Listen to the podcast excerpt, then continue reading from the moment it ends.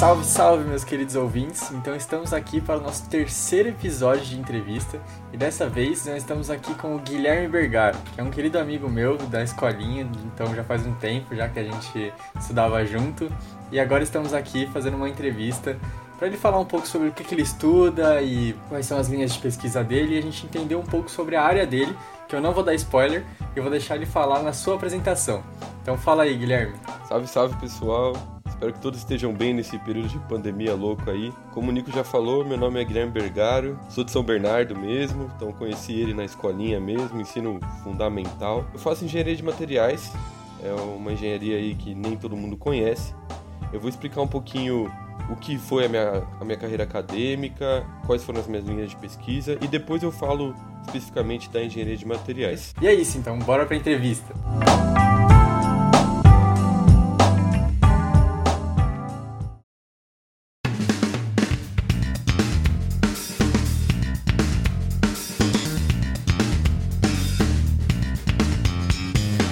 Então, para começar o bloco, Guilherme, conta um pouco pra gente sobre a sua carreira acadêmica. É, eu estou no décimo semestre da engenharia de materiais, é, ou seja, eu vou acabar agora no final do ano de 2020. É, a minha carreira acadêmica ela foi assim: eu fiz uma iniciação didática que foi para eu estudar a parte prática de uma matéria nova que entrar lá na minha faculdade, que é o Centro Universitário FEI, faculdade particular aqui em São Bernardo mesmo. Então ia entrar essa nova, essa nova matéria e eu fiz todo o desenvolvimento da parte prática, da parte de laboratório. Depois eu fiz uma iniciação científica que foi a atualização de uma norma da ABNT, que é para ensaio de fadiga. Eu posso explicar também o que é o ensaio de fadiga um pouquinho mais pra frente. Eu vou dar um geral, a gente pode voltar nos pontos em pontos. E agora eu tô fazendo meu TCC em materiais cerâmicos. Durante todo esse período, acho que desde o meu quarto semestre, se eu não me engano, eu entrei numa equipe que trabalha com materiais compostos que eu também a gente vai conversar um pouquinho mais sobre ela no, no futuro próximo aí. É, voltando só a falar, a minha matéria era Introdução a Materiais Cerâmicos, na iniciação didática, e aí essa parte pegava tudo o começo. Então os materiais cerâmicos normalmente vêm em pó, e aí fazia toda essa parte do laboratório de como tratar o pó, como fazer a conformação, como dar a forma para o material. E aí a parte da iniciação científica foi o sobre a norma de fadiga. E aí fadiga é quando o material tem um carregamento cíclico. Então, a norma era sobre como ensaiar o material para esse carregamento cíclico. Eu acho que eu dei um belo resumo aí, pode conversar agora mais tranquilo. Sim, sim, não, muito bom. Então, como o Guilherme estava falando, ele trabalha com engenharia de materiais. E acho até curioso que quando eu conversei com ele, ele comentou comigo que engenharia de materiais até que não é muito. É, é um curso com poucas pessoas, né? Não sei, é eu não sei até definir palavras, mas parece que as pessoas não manjam muito sobre o que, que se trata a engenharia de materiais. E até eu mesmo, antes de conversar com ele, não sabia direito do que se tratava. Assim, é um curso que você aprende mais matemática, física, química, sabe? Você está falando de materiais. Então, Guilherme, como que é o curso de engenharia de materiais? Como é o curso de engenharia de materiais? Eu acho que muita gente pergunta isso quando a gente vai conversar sobre o que eu faço e tudo mais. Então, vou dar uma explicação básica do que, que a gente estuda, bem por cima, assim, para depois falar quais são as, as, as, características mais, mais principais, assim. Perfeito. Então, o engenheiro de materiais, ele estuda, acho que meio autoexplicativo, que material você vai precisar aplicar, né? Então, basicamente é isso. Você vai falar, pô, Guilherme, eu preciso fazer uma cadeira. Aí você vai falar, ó, a cadeira precisa aguentar tantos quilos, a cadeira precisa ter tal forma. Eu vou falar, pô, é melhor você fazer de tal material. Então, basicamente é isso. O engenheiro de materiais ele vai estudar todas as propriedades dos materiais, até a rota de processamento e tudo mais, para trazer a melhor aplicação possível. Acho que essa é uma explicação mais, mais geral e mais básica. Sim. E aí, como que é o curso, né? Primeiro, o curso, assim, vamos deixar claro, né? Eu tô trazendo a experiência que eu tenho na fazendo feio, particular em São Bernardo. Não sei como é no resto do Brasil. Uhum. Mas é um curso pequeno, é, é um curso bem pequeno. Atualmente, hoje, lá na FEI, nos 10 semestres, tem 40 pessoas, chutando alto. A minha sala tem cinco pessoas desde o meu terceiro semestre. Isso eu achei Isso é bizarro estranho. quando você comentou, cara. Porque. Isso é estranho, né? Cinco cara? pessoas no curso de engenharia, eu jamais imaginaria. Você isso. pensa em engenharia, aqueles 50 cara, né? Tipo. Exato. Estudando. É, exato. isso, é, isso é curioso, assim. É um curso com. Pô, então sou eu e mais quatro caras. É, sempre, e sempre foi assim, né? Porque quando eu falo isso agora mais no final do curso, o comentário do pessoal é, o pessoal vai repetindo, né? Não, não é, o pessoal não foi repetindo. sempre foi assim desde o começo, desde o do, do terceiro semestre, é, cinco pessoas. É, então é um curso pequeno, então a gente tem mais contato com o professor, tem muita parte prática, a gente usa muito laboratório, faz muita pesquisa, até curricular mesmo, na, na, na base curricular. E eu acredito, por incrível que pareça, eu achava que tinha mais química antes de entrar. Eu acredito que tem mais física. Eu acho que a gente estuda mais física, assim, se a gente for poder analisar. O que tem de química é a parte de você saber quais são os elementos atômicos, assim, tipo, os elementos químicos, desculpa. Então, saber um pouco de, tipo, ferro, fósforo, saber onde se posiciona a tabela, quantos elétrons tem ali, bem mais básico do que eu achava que ia ser.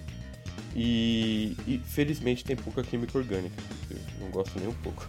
Isso é um ponto positivo também. Não, é química orgânica é complicado. Eu lembro que quando eu tava na. comecei a ter aula, eu achava que ia ser. Nossa, eu adorava química orgânica no ensino médio, mas quando você chega para fazer na universidade, Nossa. é outra história, velho. É outra história. É outra história. Eu tive uma matéria que pega bem química orgânica, que é para fazer polímeros, né? Pra fazer os plásticos. Uhum. E aí a gente pega toda essa parte bem no comecinho do processamento, que é essa parte de química orgânica. Meu Deus do céu, me dá calafrio até hoje, velho. que coisa horrível. que coisa horrível. É, então esse é, o, esse é o curso de engenharia de materiais. É um curso, pelo que eu vi, no mundo é um curso pequeno. Não é uma característica particular da FEI, não é uma característica particular do Brasil. Pelo que comentam, é, é um curso pequeno mesmo. E uma parte bem legal que eu acho que, eu, que vale ressaltar do curso de materiais é que você conversa com todas as áreas. Eu vou trazer um exemplo aqui que é mais relacionado com a área de biologia, Olha. mas eu não quero dar spoiler. fiquei feliz, fiquei feliz que eu consegui trazer um exemplo mais pro mundo de vocês. Assim. Uhum. é. E... Mas, cara, você consegue trabalhar em medicina, então, implante. Toda a parte de implante precisa de um material que seja biocompatível. Você trabalha com todas as engenharias, com todas as áreas de, por exemplo, civil, por exemplo, mecânica, então a parte de motores. É tudo, tudo. Na verdade, toda aplicação precisa de um material. A aplicação não, não dá no vácuo, né? Uhum. Então, a gente sempre vai poder trabalhar escolhendo o material para você. Não, perfeito. É... Faz muito sentido isso. Ainda mais é, em transplante, eu consigo imaginar que é áreas que estão muito em desenvolvimento hoje em dia, tipo biotecnologia, sabe? Então, é, faz muito sentido a aplicação da, da, engenharia de materiais assim. Claro, claro. Pô, implante dentário, uma parte que engenheiro de materiais trabalha muito, cara. Uhum. E toda a parte, pô, é prótese, sabe? É, é, bem interessante, assim. Sim. Claro, né? Eu tô cantando. tô vendendo o peixe que eu, lógico, o peixe lógico. que eu faço, né? Tem que vender o é, peixe. Mas...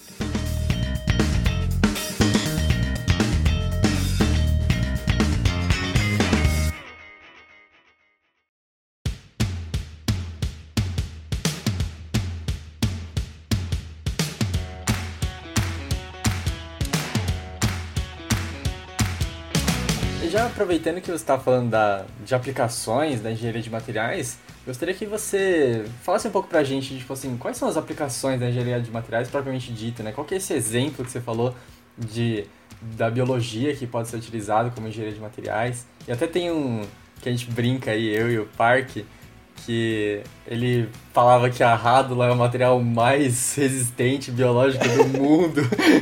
Ou que a, eu, eu escutei isso. A teia da aranha é o material mais resistente do mundo também, umas coisas assim. E você tem uma noção de algum material biológico que é mais resistente do mundo, assim, alguma coisa desse tipo?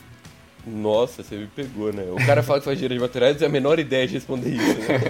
é, eu acho que eu não vou tentar bater o martelo em nada aqui, eu vou deixar a resposta pro parque, assim, não, então, então ele tá certo, porque né, eu não, não pesquisei isso e não, não tenho de onde... A gente estuda pouco material biológico, isso é até um pouco triste. A gente estuda pouco o que a natureza, na graduação, o que a natureza nos dá não é um foco.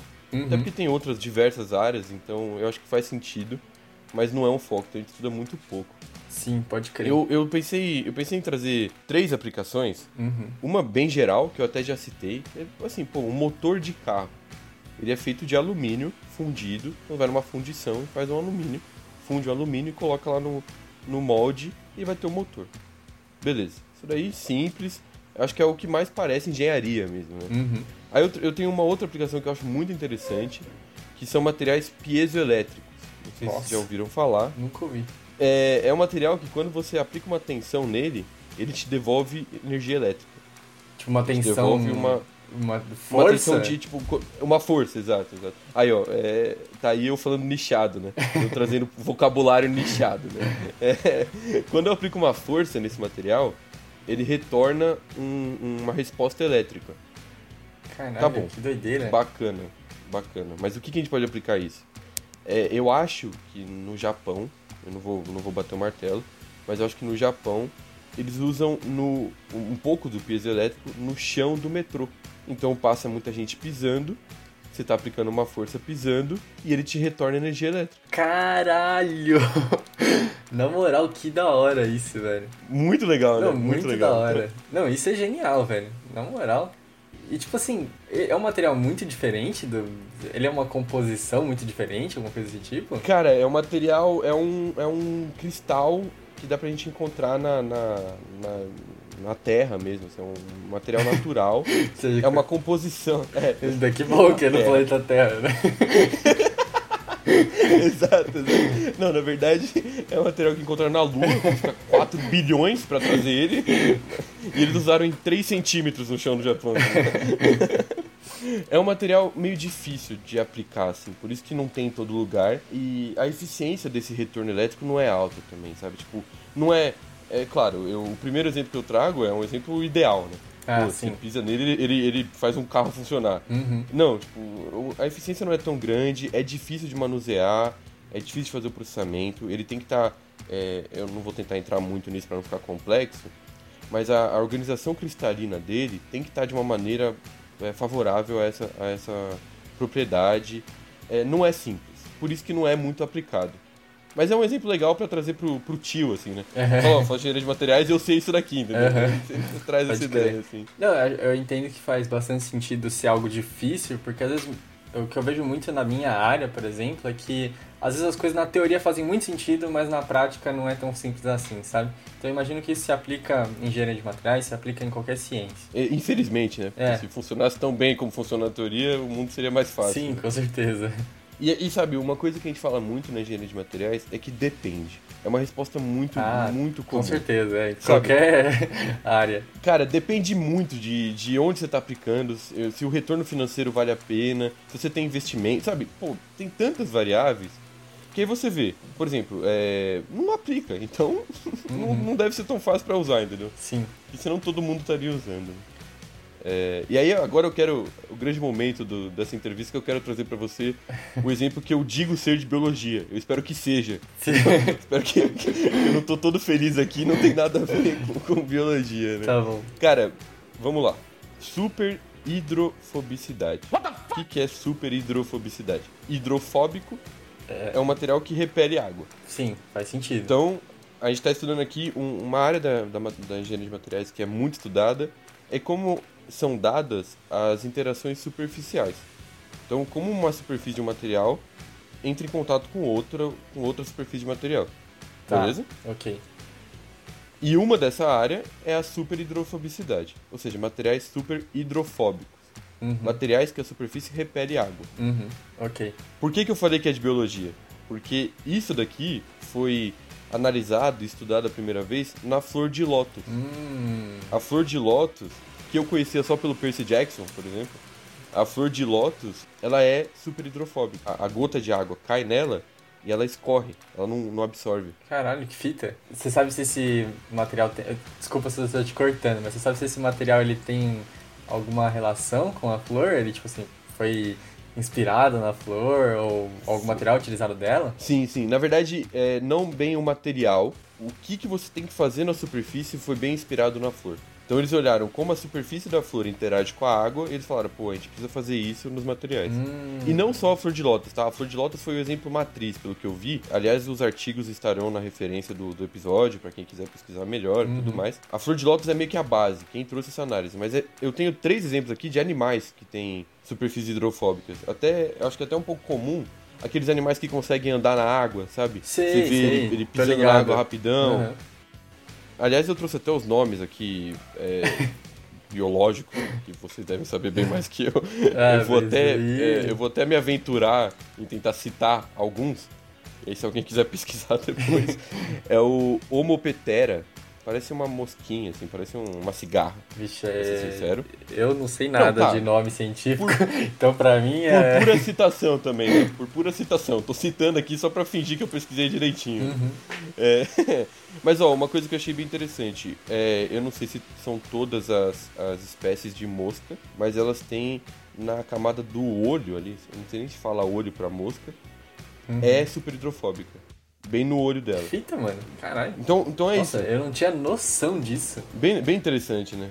Bem interessante. Que da hora, mano. E, tipo, materiais super hidrofóbicos, é isso, né? Exato, exato. Eles são utilizados com que aplicação? Pra, pra que, que eles são utilizados? Caramba, parece que até que a gente combinou direitinho, porque era o próximo tópico.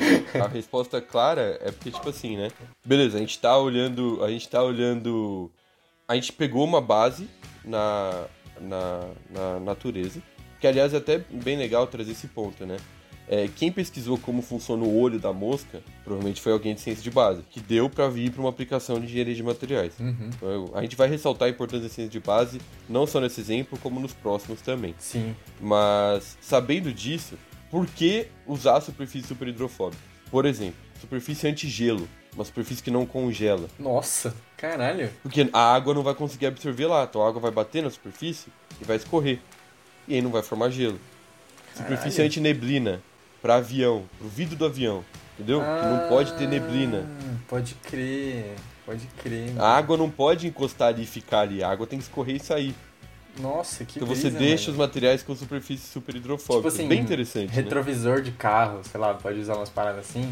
Exato. Na verdade, é, são ainda. Eu, eu li um artigo de 2018, se eu não me engano, que fala que realmente tá com uma tendência de ficar mais barato, mas ainda é caro. Ah, tá. Então a gente, a, a gente ainda tá falando de um mundo para aplicações de alto desempenho. Então, superfície do avião. Aham. Precisa que o vidro do avião. Mas aí, pô, superfície do meu Uno. não vai precisar. É, não é algo, pô, nossa, não dá pra eu ver o carro porque tá uma gota no meu retrovisor. Exato, exato. Mas a tendência é que fique mais barato. E aliás, um outro exemplo que aí eu acho que vale o investimento, vale o preço. Então, esse outro artigo que eu acho muito importante, aliás, eu aconselho vocês pesquisarem, é sobre uma esponja que ela é super hidrofóbica e super oleofílica. Ou seja, ela repele água e absorve óleo. hum, Tá, bacana. Pra que a gente vai usar isso? Pra limpar rio. Você põe essa esponja e ela absorve o, o óleo, olha, mano. absorve a sujeira e deixa passar a água. É, Porque tipo um detergente, né? O detergente acho que é meio, que, é meio que nessa ideia. Aliás, o, o óleo, a gente pode falar de superfícies apolares, tá? Aham. Entendeu? Então, tipo, pô, pegar o óleo, entendeu? Então é um jeito de a gente tentar melhorar essa parte de, tipo, limpeza de oceanos. E É, rios isso é uma e- aplicação bem interessante, bi- biológica Bem aí, dá pra interessante. fazer a relação. Nossa, bem da hora. Entendeu? Pra, pra cuidar do meio ambiente, que é algo que a gente precisa. Aliás, a engenharia de materiais foca muito nisso. De como fazer reciclagem, Uhum. de materiais biodegradáveis. E, de... e aí essa esponja, pra mim, é um exemplo muito legal. No artigo tem fotos maravilhosas de você conseguindo ver a gota de água inteira, redondinha, porque a, a esponja não absorve. E, e o óleo total sendo sugado. E aí o, o artigo, esse artigo é de 2012. O pessoal pesquisa o material, né? Acho que toda, toda ciência é assim, né? O material pes- o pessoal pesquisa e aí se é viável, começa a tentar melhorar para virar uma aplicação industrial mesmo, né? Uhum. Em escala grande e tal, né? Porque essa- esse artigo ainda está numa escala pequena, mas a gente assume aqui, pelo que se lê no artigo, que o futuro promete, tá? É promissor, porque consegue absorver altas quantidades de material, então é, acho que 40 vezes mais do que o peso da esponja. É, é um material barato, então é promissor, é um estudo promissor. Espero, espero que funcione, espero que seja aplicado. Pode Tá? crer. Porque Não, faz muito sentido, até porque, agora de novo fazendo relação com a minha área, coisas que eu entendo, é, quando a gente vai testar alguma droga, assim, uma célula, sei lá, para câncer, ela tem que passar por várias etapas, né? Tem que ser primeiro testada em célula, depois em animal, depois começa os primeiros testes em humano para ver se vai ter é, algum efeito pejorativo, enfim.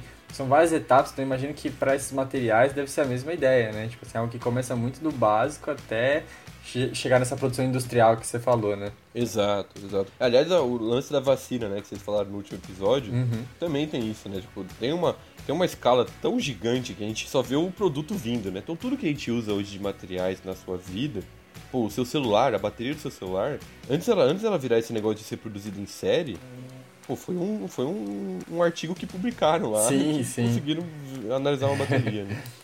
Eu, eu, eu, queria ressaltar um outro ponto, já que a gente volta, tá indo, para obviamente, para a área de biologia, porque é a área de vocês. Sacola biodegradável, que a gente escuta todo lugar Sim. falando assim. É, isso daí, as sacolas de mercado, acho que eles tiraram porque não era biodegradável, não era uma parada assim? Obrigado, exato, exato. Era isso. Eu queria, eu queria fazer o, o beabá, eu acho, do, do engenheiro de materiais e trazer algumas mentiras, assim. é, é, é verdade, tiveram que tirar porque não é. Ela é biodegradável em condições extremamente específicas. Uhum. Então, nossa, ela é biodegradável se eu colocar numa estufa 80 megapascal, 110 graus Celsius. entendeu? Tipo, não são essas condições, mas eram tão específicas que se eu jogar no chão, não vai causar nada, entendeu? Entendi.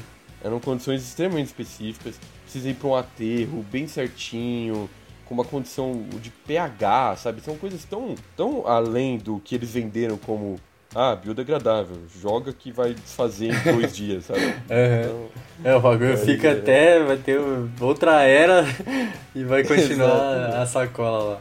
Ah, sabe uma coisa que você falou que eu acho que é legal citar também? Eu nem tinha pensado nisso quando eu tava separando os materiais pro. Oh, materiais pro, pro episódio. Pegou referência. É...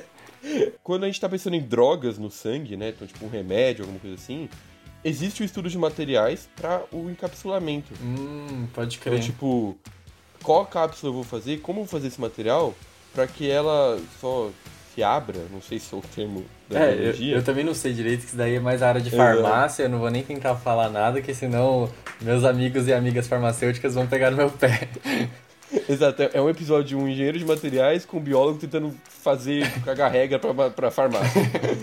Mas existem vários estudos desse material da cápsula para ela só, tipo, se abrir num pH que é, sei lá, eu tô até com medo de, de dar o um exemplo, do estômago, uhum. entendeu? Pra todo o processo de passar pela garganta e tudo mais, ele não se abrir. Pode crer. Não, sabe? da hora, tipo, faz sentido. E a gente tem que estudar o material para isso, sabe?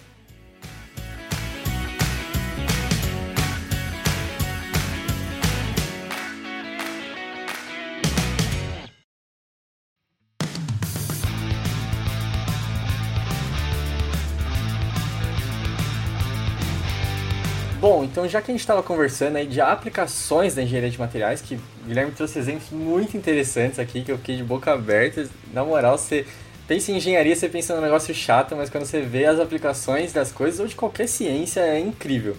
E eu queria dar essa deixa para a gente poder conversar um pouco do Campeonato da Madeira, que a gente sempre está falando aí nos episódios, que ele acabou participando. Então, conta um pouco pra gente aí como que foi participar, como que é esse campeonato, como que foi sua experiência nele então fala aí. Campeonato da Madeira. Primeiro dei muita risada com isso, tá? dei muita risada, achei muito legal.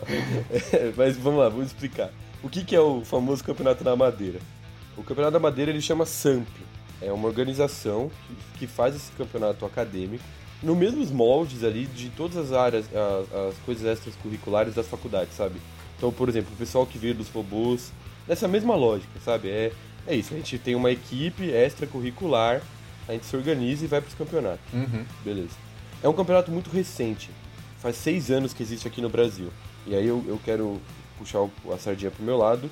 Dos seis anos, a FEI ganhou o Campeonato Brasileiro em cinco. Ficamos em vice em uma. Então Olha. eu quero trazer esse. puxar a sardinha. Capitão! Puxar a sardinha Capitão. pro nosso lado. Puxar a sardinha pro nosso lado.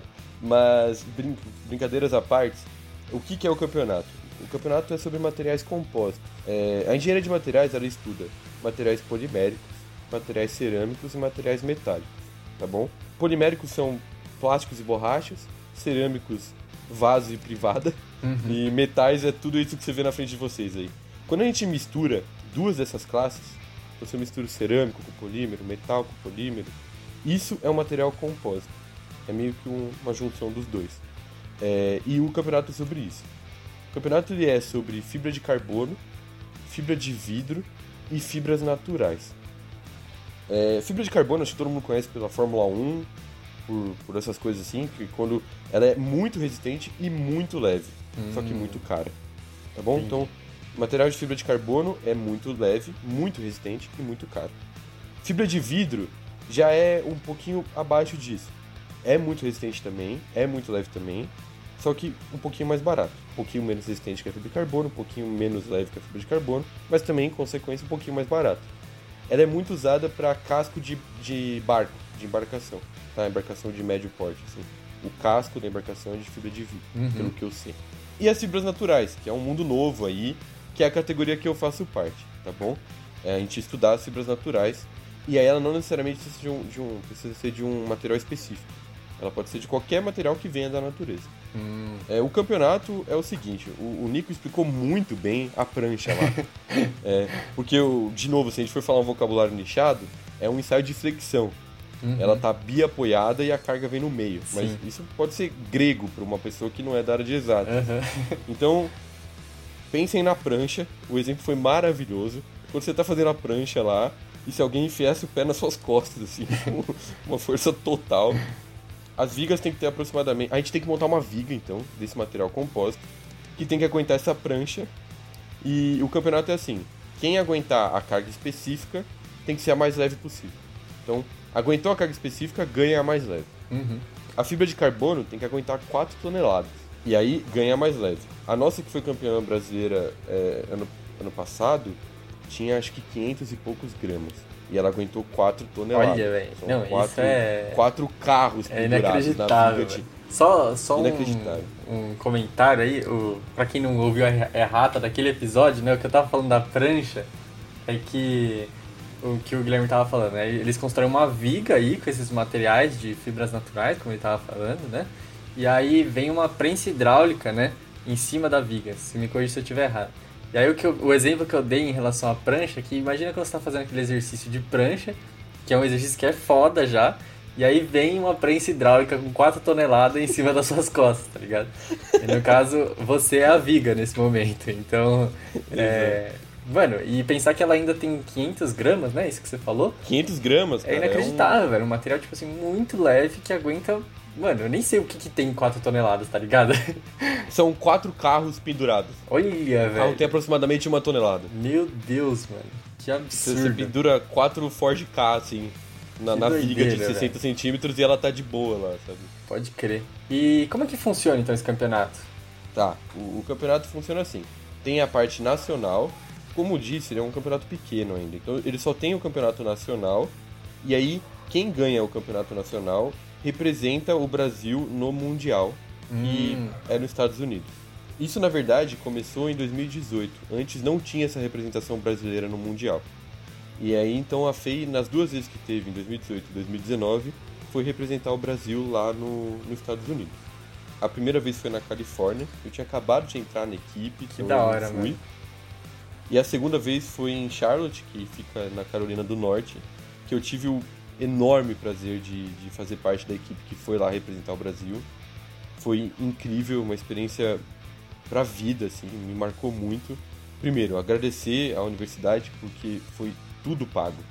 Eu, eu não tive que gastar com passagem, eu não tive que gastar com hotel, eu não tive que gastar com comida, com transporte. Foi o, a viagem dos sonhos. É, eu gosto muito de basquete.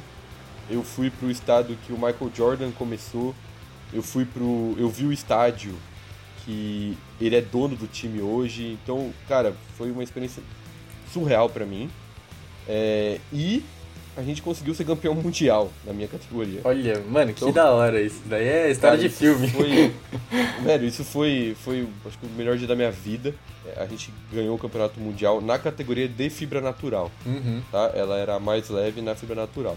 A gente ganhou também na fibra de carbono, uma categoria da fibra de carbono. Uhum. E a gente pegou uns outros terceiros lugares ali, que conseguiu nos fornecer o terceiro lugar na categoria geral, né? No, no geral ah, do tá, campeonato, tá, a gente ficou em terceiro lugar. Uhum. A, a, categoria que eu faço parte, sou eu, um menino e uma menina. Somos nós três só. Nossa! A gente foi campeão mundial, tá ligado? Que da hora, Isso é velho. É uma, mano, foi incrível, foi incrível. O, a faculdade que foi em primeiro lugar é uma faculdade da China, que ela recebe patrocínio da NASA e da Boeing para pesquisar. De boa do bagulho, né? é, né? Da NASA. a NASA paga para a faculdade, Sim. eles colocam o logo da NASA e da Boeing Na viga? O negócio dele. Ah, tá. Na viga. Caralho. Então, porra, é, é, sabe, é um. Não necessariamente na viga, né? Porque não pode, mas na, no- na- em todo o processo do pôster ali. Pode é, crer. eles ganham tudo, eles estão muito na frente. Então a gente conseguiu tirar um, um pedacinho ali que já tá muito legal, sabe? A gente conseguiu pegar uns dois primeiros lugares que foram incríveis nas categorias que, a- que essa faculdade não participou, tá? Uhum. Então, só pra você noção, quando ela não participou, a gente conseguiu pegar o primeiro lugar. Da hora, é mano. dele, sim. muito louco. Imagina como deve Muito ter sido louco. lá, tipo assim, pô, um campeonato mundial nos Estados Unidos, deve ter sido muito da hora. E- Estados- Nossa, foi incrível, velho. É, aproveitando a deixa, né, falando desse campeonato, é, você sabe me dizer qual seria a importância desse campeonato? Lógico que deve ter, ele deve funcionar como se fosse uma ciência de base, né, para descobrir novos materiais resistentes, mas você sabe dizer quais seriam, qual seria a importância mesmo dele? Cara, eu acho que é, é bem isso. A importância é. Ele é uma ciência de base, sabe? Aquela viga que a gente construiu de 60 centímetros, triangular, né? Com seção retangular, ela não vai ser aplicada em nada.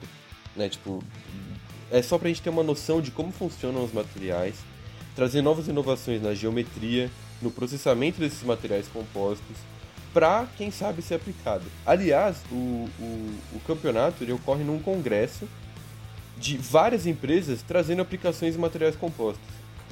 Então, o próprio, o- a própria organização da- do campeonato, o, o evento final, entre aspas, assim, do campeonato do... do ui, confundi tudo. o evento final do congresso é o campeonato. Mas durante todo esse congresso, existem essas empresas trazendo aplicações. Então, Hum, eu acho que a, a maior importância é fomentar a pesquisa e a análise de materiais compostos. Porque pode ser o futuro, sabe? É, a gente sabe que fibra de carbono já é muito conhecida, acho que a grande maioria já escutou sobre fibra de carbono. É, já é já é conhecida, mas, por exemplo, fibra natural, ninguém conhece. A gente tem um, aliás, no Brasil, a gente tem um mundo muito amplo para poder explorar e trazer novas aplicações e analisar isso. E a gente só consegue isso por meio da ciência de base. Por meio de alguém tá pensando que, tá bom, essa viga não vai ser aplicada em nada, mas vou aprender, vou conhecer materiais. Pô, a gente usou madeira curupixá, madeira balsa, linho, sabe? São coisas que eu, se eu fosse fazer engenharia, nunca teria, só Sim. fazer engenharia, eu nunca teria.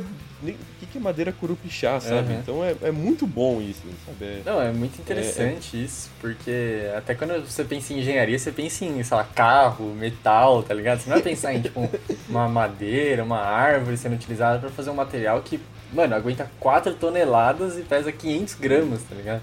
Você não tem nem um quilo o material, então é, é muito interessante até pensar na interdisciplinaridade, né? Que, tipo assim, você tá relacionando materiais biológicos pra fazer um material muito resistente, né? Nossa, você, você trouxe esse ponto que é muito legal mesmo. A gente não tava, quando a gente trabalhava só com fibra de carbono, a gente não estava acostumado com absorver a umidade. A madeira observe, obs- oh, a madeira absorve umidade. Hum, Então, saca, tipo, quando a gente começou a trabalhar com materiais biológicos, a gente tem que secar o material antes de trabalhar com ele. Pode São crer. coisas que a gente não pensava antes quando era fibra de carbono, Uhum. sabe? Então, essas, essas coisas de, de interdisciplinaridade, nossa, é uma palavra muito difícil, é muito importante, sabe? É muito importante, Uhum. cara, muito importante. Bom, então para encerrar aqui nosso episódio recheado de informações sobre engenharia de materiais, Guilherme, conta um pouco pra gente como que é, então, se uma pessoa quiser ir para os Estados Unidos aí participar desse campeonato, ou quiser estudar na FEM, engenharia de materiais, conta pra gente aí como que ela, o que que ela deve fazer? Beleza, então, primeiro de tudo, você tem que entrar na FEI.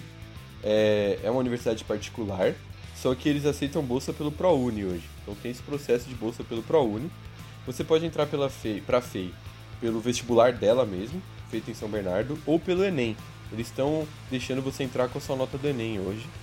É, e aí, para entrar nessas equipes extracurriculares, a grande maioria você precisa passar por um processo seletivo. Por que, que eu digo a grande maioria? Porque a nossa equipe não é assim. Todas as outras da FEI são assim, tem um processo seletivo. A nossa não é. Porque a nossa é muito focada pro pessoal da materiais. E como eu disse no começo do episódio, a materiais é um, um curso muito pequeno. Que é tipo uma família. Então quem quer entrar, só fala, "Ô, tô afim de entrar. E entra. Porque, como é focado no materiais, se a gente for fazer um processo seletivo de 30 pessoas, não, não passa ninguém, entendeu? Então, é, o nosso caso, se você quer entrar no nosso campeonato aí, no, no Compostos, você tem que tentar fazer engenharia de materiais. Que eu aconselho, porque eu acho bem legal. Da hora, Gui.